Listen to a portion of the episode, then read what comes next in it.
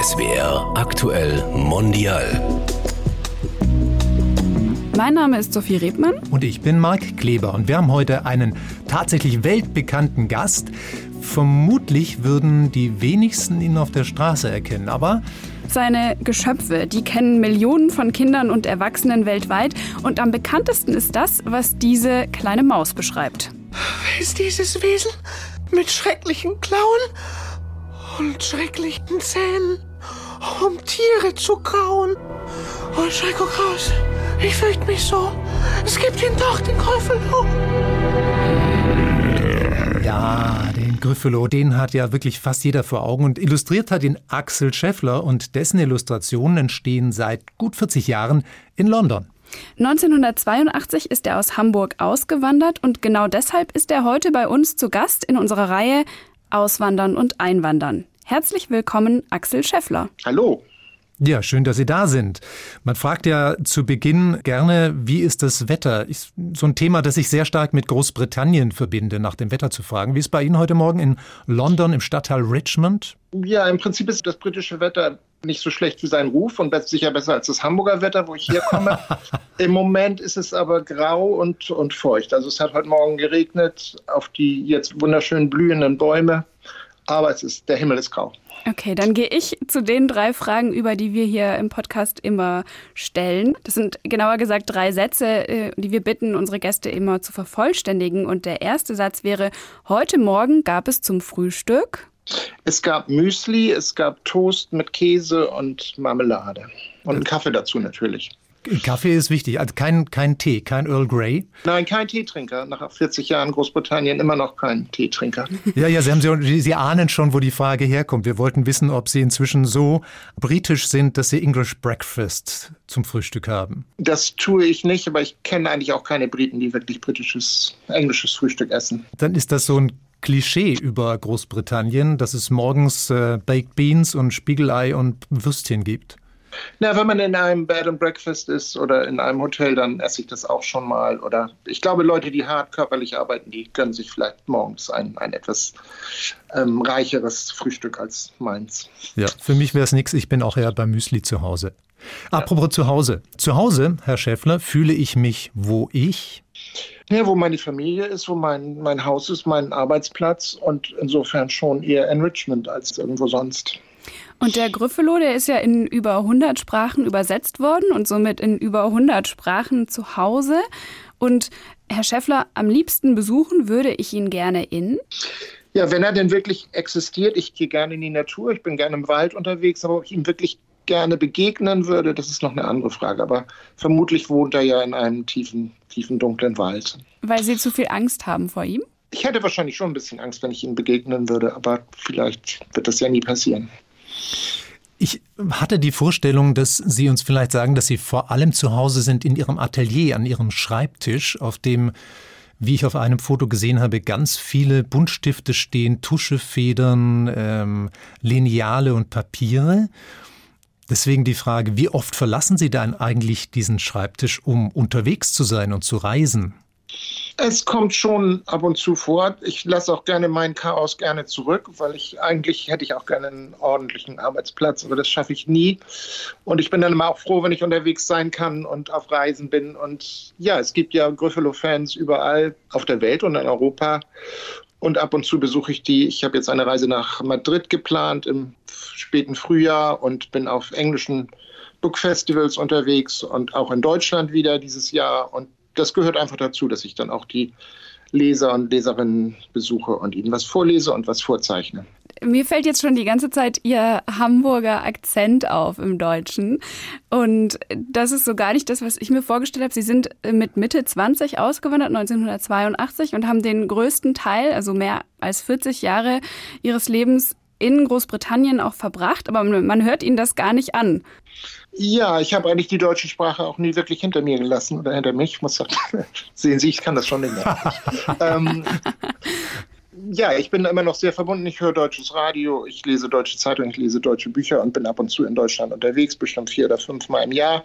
Also der Kontakt ist nie abgebrochen und ich benutze auch im Alltag ähm, die deutsche Sprache. Meine Tochter geht auf die deutsche Schule hier. Also ich habe das nicht ganz hinter mir, hinter mich, mhm. hinter hinter mich gebracht, hinter mir gelassen, hinter, oder? Nicht, nicht, ganz die deutsche Sprache verlassen. Sie merken auch, wenn man in Deutschland geblieben ist, muss man kurz mal über die Grammatik nachdenken. Ja. Und ich denke gerade darüber nach, wenn ich Sie jetzt fragen würde in dem Zusammenhang, wie sehr sind Sie denn dann in Ihrer Wahlheimat angekommen? Wie würden Sie denn dann diese Frage beantworten? Ich bin schon auf eine Art angekommen, weil London ja eine Stadt ist, die sehr kosmopolitisch ist und Leute aus allen Ländern hat hier, die hier leben und irgendwie Londoner geworden sind. Und so sehe ich mich auch mehr als Londoner, als als Brite oder Engländer nach all den Jahren. Ich trinke ja nicht mal Tee, wie Sie schon gehört haben. Aber gibt es trotzdem irgendwas, wo Sie sich verändert haben, was Sie beeinflusst hat, was Ihren Alltag irgendwie verändert hat, dadurch, dass Sie in London leben schon so lange? Man müsste wahrscheinlich meine Freunde fragen, die mich schon ganz lange kennen, aber ich kann das eigentlich an mir nicht feststellen, dass ich anders geworden bin, dadurch, dass ich hier gelebt habe. Mhm. Auch wenn Sie irgendwie zu Besuch sind in Deutschland, fällt Ihnen nicht auf, dass Sie irgendwie was stört oder dass Sie gewisse andere Gewohnheiten haben? Wenn ich in Deutschland bin, bin ich eigentlich immer wieder, ja, als, als wäre ich nie weg gewesen. so fühlt es sich an. Aber es gibt natürlich Unterschiede zwischen dem Alltagsleben in Großbritannien und Deutschland. Die Leute sind zum Beispiel freundlicher und höflicher, würde ich mal sagen. Und ja, es, ist, es gibt einfach schon Unterschiede, aber es ist häufig sehr schwierig, die dann ganz konkret festzumachen an irgendetwas.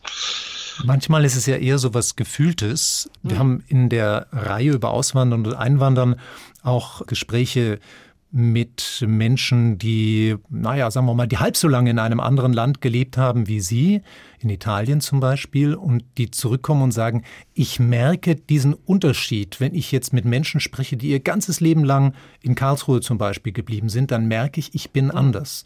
Das würde ich auch sagen, aber ich kann es irgendwie nicht, nicht genau in irgendetwas festmachen. Man, man erweitert einfach seinen Horizont, wenn man in einem anderen Land lebt, denke ich. Und besonders einer, einer Stadt wie London die wirklich eine Weltstadt ist. Und wenn ich nach Hamburg zurückkomme, fühlt es sich doch irgendwie sehr viel betulicher und ruhiger und ähm, ja, anders an, also kleiner als, als Stadt natürlich. Hamburg ist ja auch ein bisschen kleiner als London, aber ja. vermutlich würde Hamburg trotzdem für sich in Anspruch nehmen, Weltstadt zu sein. Na klar, und als Hamburger würde ich das auch nicht wirklich bestreiten wollen, aber es ist schon, schon ein Unterschied zwischen London und Hamburg. Sie haben 1982 Ihre sieben Sachen in ein Auto gepackt und sind einfach losgefahren. Wie war denn damals Ihre Erwartung, was Sie am Ende dieser Fahrt dann ja, erwartet? Ja, ich hatte ja ein Ziel. Ich bin äh, zum Studieren hergekommen. Ich habe das auch nie als eigentlich aus, Auswandern ist so ein riesiges Wort, was ich eigentlich nie benutze oder nie in meinem Kopf hatte. Ich bin zum Studieren hergekommen. Das war relativ einfach, weil Großbritannien ja damals in der EU war unkompliziert. Ich hatte mich an, einem, an der Kunstschule beworben und wusste dann auch ungefähr, was mich erwartet. Ich war dann auf dem Lande drei Jahre, was für einen Hamburger auch gewöhnungsbedürftig war, aber in einem anderen Umfeld und musste eben mit Englisch klarkommen und bin dann danach nach London gezogen. Insofern, das war noch nicht geplant, aber drei Jahre Studium waren schon geplant. Insofern wusste ich, was, was mich ungefähr erwartet. Und in England war ich auch schon mehrfach gewesen.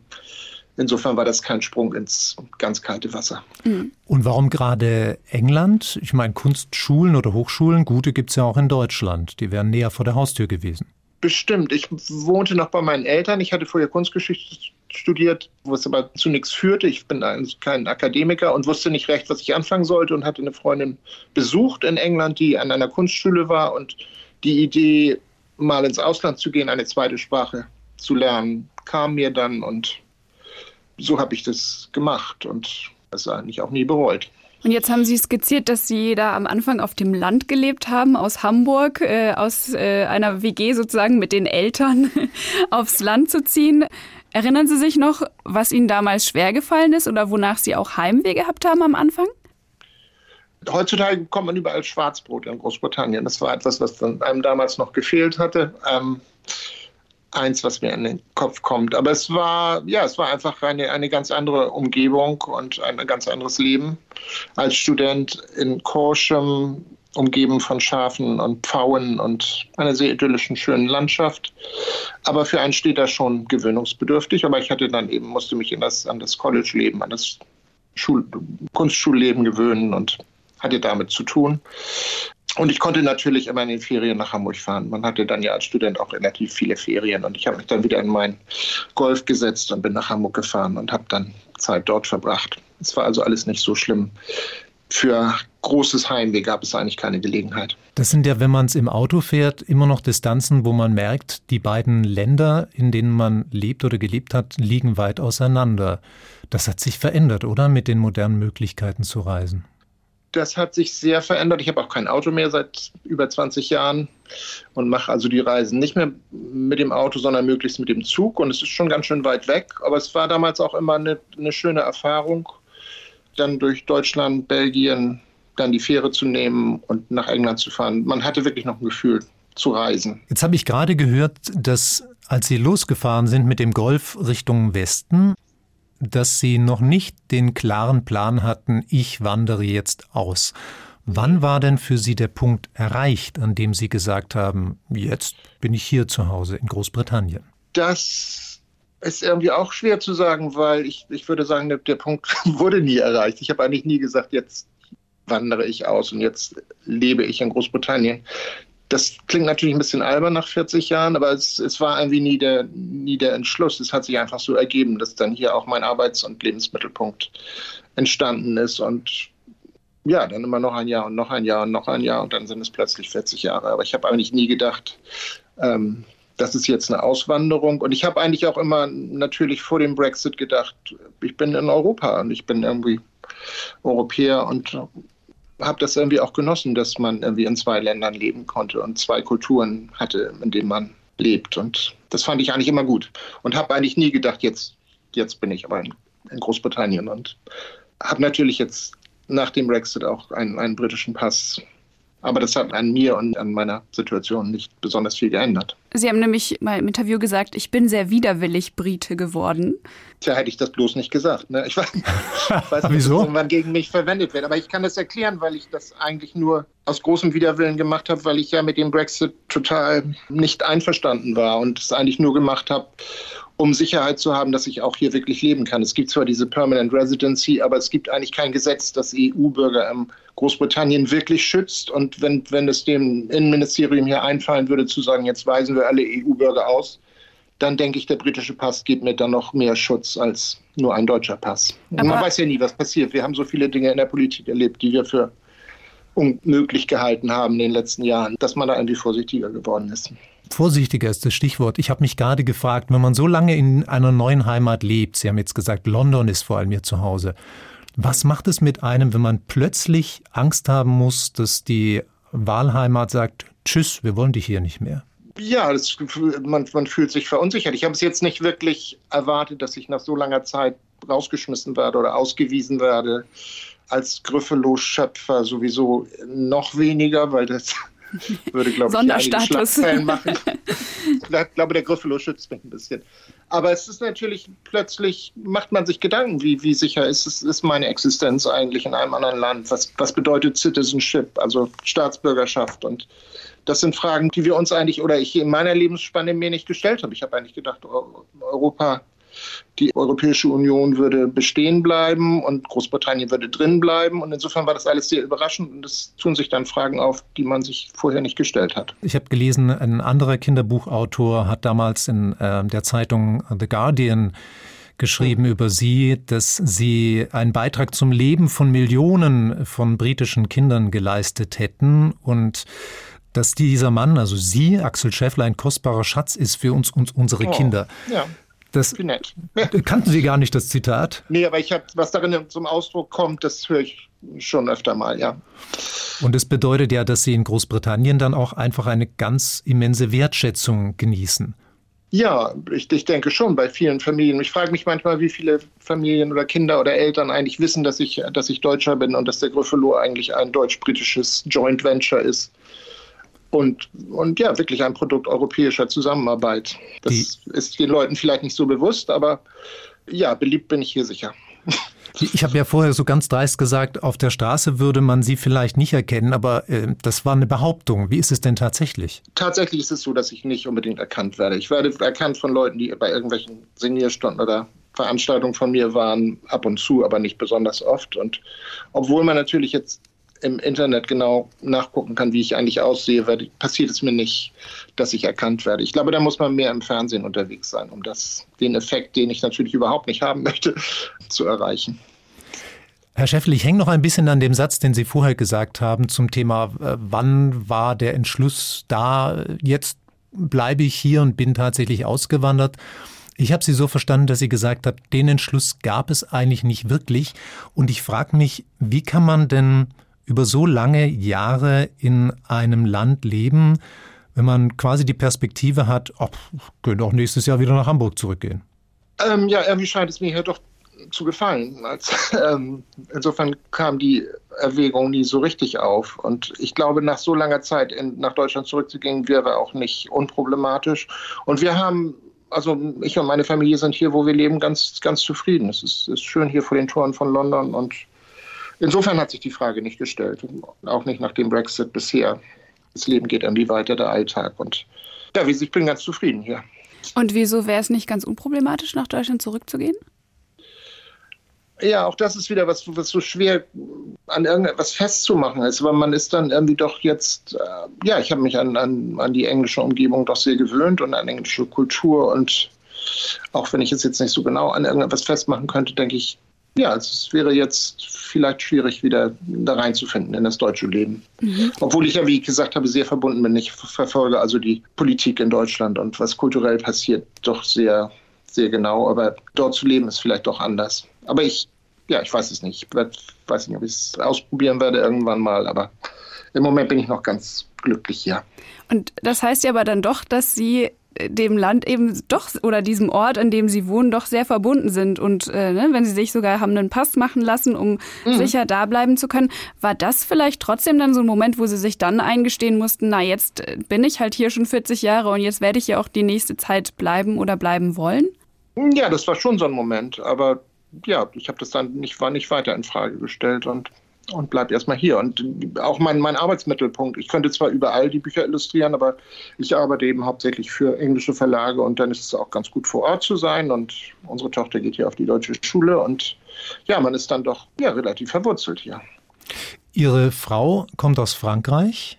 Mhm. Ihre Tochter ist in Großbritannien geboren. Welche Sprache sprechen Sie denn zu Hause? Englisch ist unsere Familiensprache, weil wir das alle irgendwie am besten können, denke ich mal. Und aber ich spreche mit ihr Deutsch und meine Partnerin spricht mit ihr Französisch. Und in der Schule spricht sie natürlich hauptsächlich Deutsch. Und Englisch hat sie dann noch so nebenbei da mitgekriegt sozusagen. Und ist also eine wirkliche Europäerin und spricht alle drei Sprachen besser als ihre Eltern. Ist denn Ihre Tochter anders in britische Kultur, Gewohnheiten, Traditionen eingetaucht, als Sie das sind? Ähm, das glaube ich nicht. Ich weiß nicht, inwieweit die jetzt auf Social Media unterwegs ist und das einen Einfluss hat. Das ist ja aber wahrscheinlich auch eher international. Aber durch die deutsche Schule ist sie natürlich auch sehr geprägt durch deutsche Kultur und deutsche Geschichte und deutsche Sprache. Ich glaube, da schließt sich dann für mich die Frage an, warum deutsche Schule und warum nicht britische Schule? Weil es für uns eine gute Option war. Es ist in London gibt es den Spruch you, you pray, you pay or you move away weil die staatlichen Schulen in London keinen besonders guten Ruf haben. Man würde dann wahrscheinlich auch eine Privatschule, was wir nicht machen wollten, oder auf eine konfessionelle Schule gehen. Da war meine Partnerin dagegen oder ich, ich wahrscheinlich auch. Und die deutsche Schule war einfach eine gute Möglichkeit, ja, ein europäisches Leben zu beginnen und die Verbindung zu Deutschland auch aufrechtzuerhalten. Und ja, es hat sich so ergeben, dass dass wir das ausgesucht haben und sie ist, glaube ich, auch ganz glücklich da. Eine Frage, die ich mir gestellt habe, Herr Schäffler, ist, hätten Sie diese Karriere, die Sie gemacht haben als Illustrator, auch in Deutschland machen können und würden Ihre Bücher vielleicht anders aussehen, wenn Sie in diesem anderen Umfeld groß geworden wären in Ihrem Beruf? Das ist eine interessante Frage, die ich aber gar nicht richtig beantworten kann, weil es ist nun mal so gekommen, wie es gekommen ist und ich habe für ja, hauptsächlich britische Verlage ich, ich habe, nachdem ich mit dem Studium fertig war, war ich bei deutschen Verlagen und bei britischen Verlagen und ich hatte dann das große Glück, äh, Kate Wilson, eine Verlegerin zu finden, die mein Talent entdeckt hat und mich dann sicher auch ein bisschen in eine Richtung gebracht hat. Jetzt nicht, was meinen Zeichenstil betrifft, sondern ja, diese Bilderbücher zu machen, die dann ja sehr erfolgreich wurden. Das hat sich alles hier bei einem englischen Verlag so ergeben und nicht bei einem deutschen. Ich, ich weiß nicht, was passiert wäre, wenn ich jetzt in Deutschland geblieben wäre und dort Bücher gemacht hätte. Aber es war für mich war das eine, eine glückliche Fügung. Dahinter steht ja auch so ein bisschen die Frage, gibt es einen Bildercode, der überall in der Welt funktioniert? Wir haben ja vorhin gesagt, in über 100 Sprachen übersetzt, aber die Bilder hm. sind natürlich immer die gleichen. Die werden nicht übersetzt. Ne? Also es gibt keine hm. Adaption hm. der, der Illustrationen auf Maori Nein. oder Mandarin. Die sind immer die gleichen.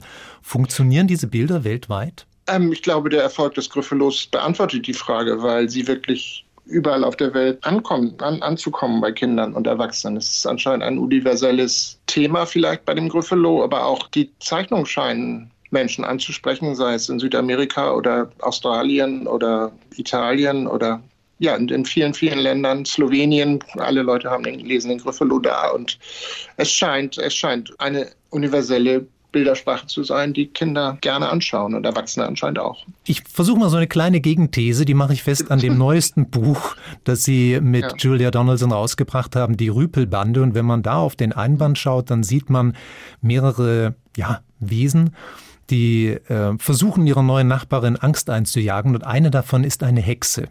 Und wenn ich hm. mich erinnere an die Hexen, die ich kenne aus meiner Kindheit, zum Beispiel äh, Ottfried Preußlers kleine Hexe, dann hm. habe ich immer ähm, Kopftücher vor ja. meinem inneren Auge. Und diese Hexe auf dem Einband von die Rüpelbande trägt sowohl ein Kopftuch als auch einen spitzen Hut. Und den kenne ich eigentlich nur so Halloween und aus dem angelsächsischen Raum. Genau, da sprechen Sie genau ein, ein großes Thema an, nämlich die kulturellen Unterschiede in verschiedenen Ländern, was Hexen und andere Wesen betrifft. Und in diesem Falle war es tatsächlich so, dass ich sie erst so mittelalterlich, ich wollte einfach nicht, ich hatte ja schon die Hexe aus dem Buch für Hund und Katze ist auch noch, Platz, mit dem spitzen Hut gezeichnet, die in Amerika zum Beispiel sehr populär ist oder in Großbritannien auch. Und Sie haben recht, der Hexenhut ist eher ein angelsächsisches Phänomen. Und ich, ich wollte diese Hexe, wie gesagt, eher mittelalterlich aussehen lassen. Und dann hat aber die Lektorin gesagt, können wir nicht doch bitte den schwarzen Hut haben für die britischen und amerikanischen Leser. Und ja, aber alles wird irgendwie immer globalisierter und universeller. Insofern denke ich, dass auch vielleicht deutsche Kinder jetzt eine Hexe mit so einem Hexenhut annehmen können in einem Buch. Und äh, interessant war auch, dass der Verlag das zum ersten Mal mich gebeten hat, ein braunhäutiges Kind zu machen, weil Diversität und Inklusion hier doch ein größeres Thema bei den Verlagen sind als in Deutschland. Und das ändert sich ja jetzt. Großbritannien hat wahrscheinlich schon, schon länger eine multiethnische Bevölkerung, mehr als Deutschland, aber es ändert sich ja jetzt auch. Und das sind plötzlich Dinge, die man, über die man noch nachdenken muss. Und ich war dann auch schnell willig, das zu ändern. Und dass dieses braunhäutige Mädchen, wo immer sie auch herkommt, jetzt in den Bergen dort lebt. Und also der, der Ort der Geschichte ist völlig offen. Und die Verlage in Großbritannien, die ja die Bücher in alle Welt verkaufen möchten, auch, dass es dann möglichst universell aussieht, was nicht immer möglich ist. Mhm.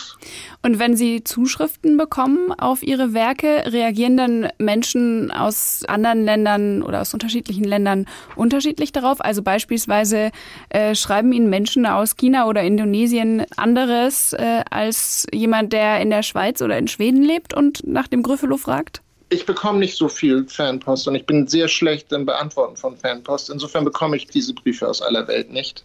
Hm. Aber ich glaube, die Verkaufszahlen sprechen für sich. Oder wenn ich in, in Länder fahre, wie jetzt neulich in Bologna, habe ich Signierstunden gemacht. Es kommen sehr, sehr viele Leute mit meinen Büchern und das ist eigentlich eher das Indiz, dass Kinder die dort auch gut finden. Nochmal zurück auf die Perspektive, nachdem Sie jetzt den britischen Pass haben. Sie haben unter anderem ja auch ein Kinderbuch gezeichnet mit Informationen über das Coronavirus. Das kam in der mhm. Pandemie raus, war ein Gratis-Download.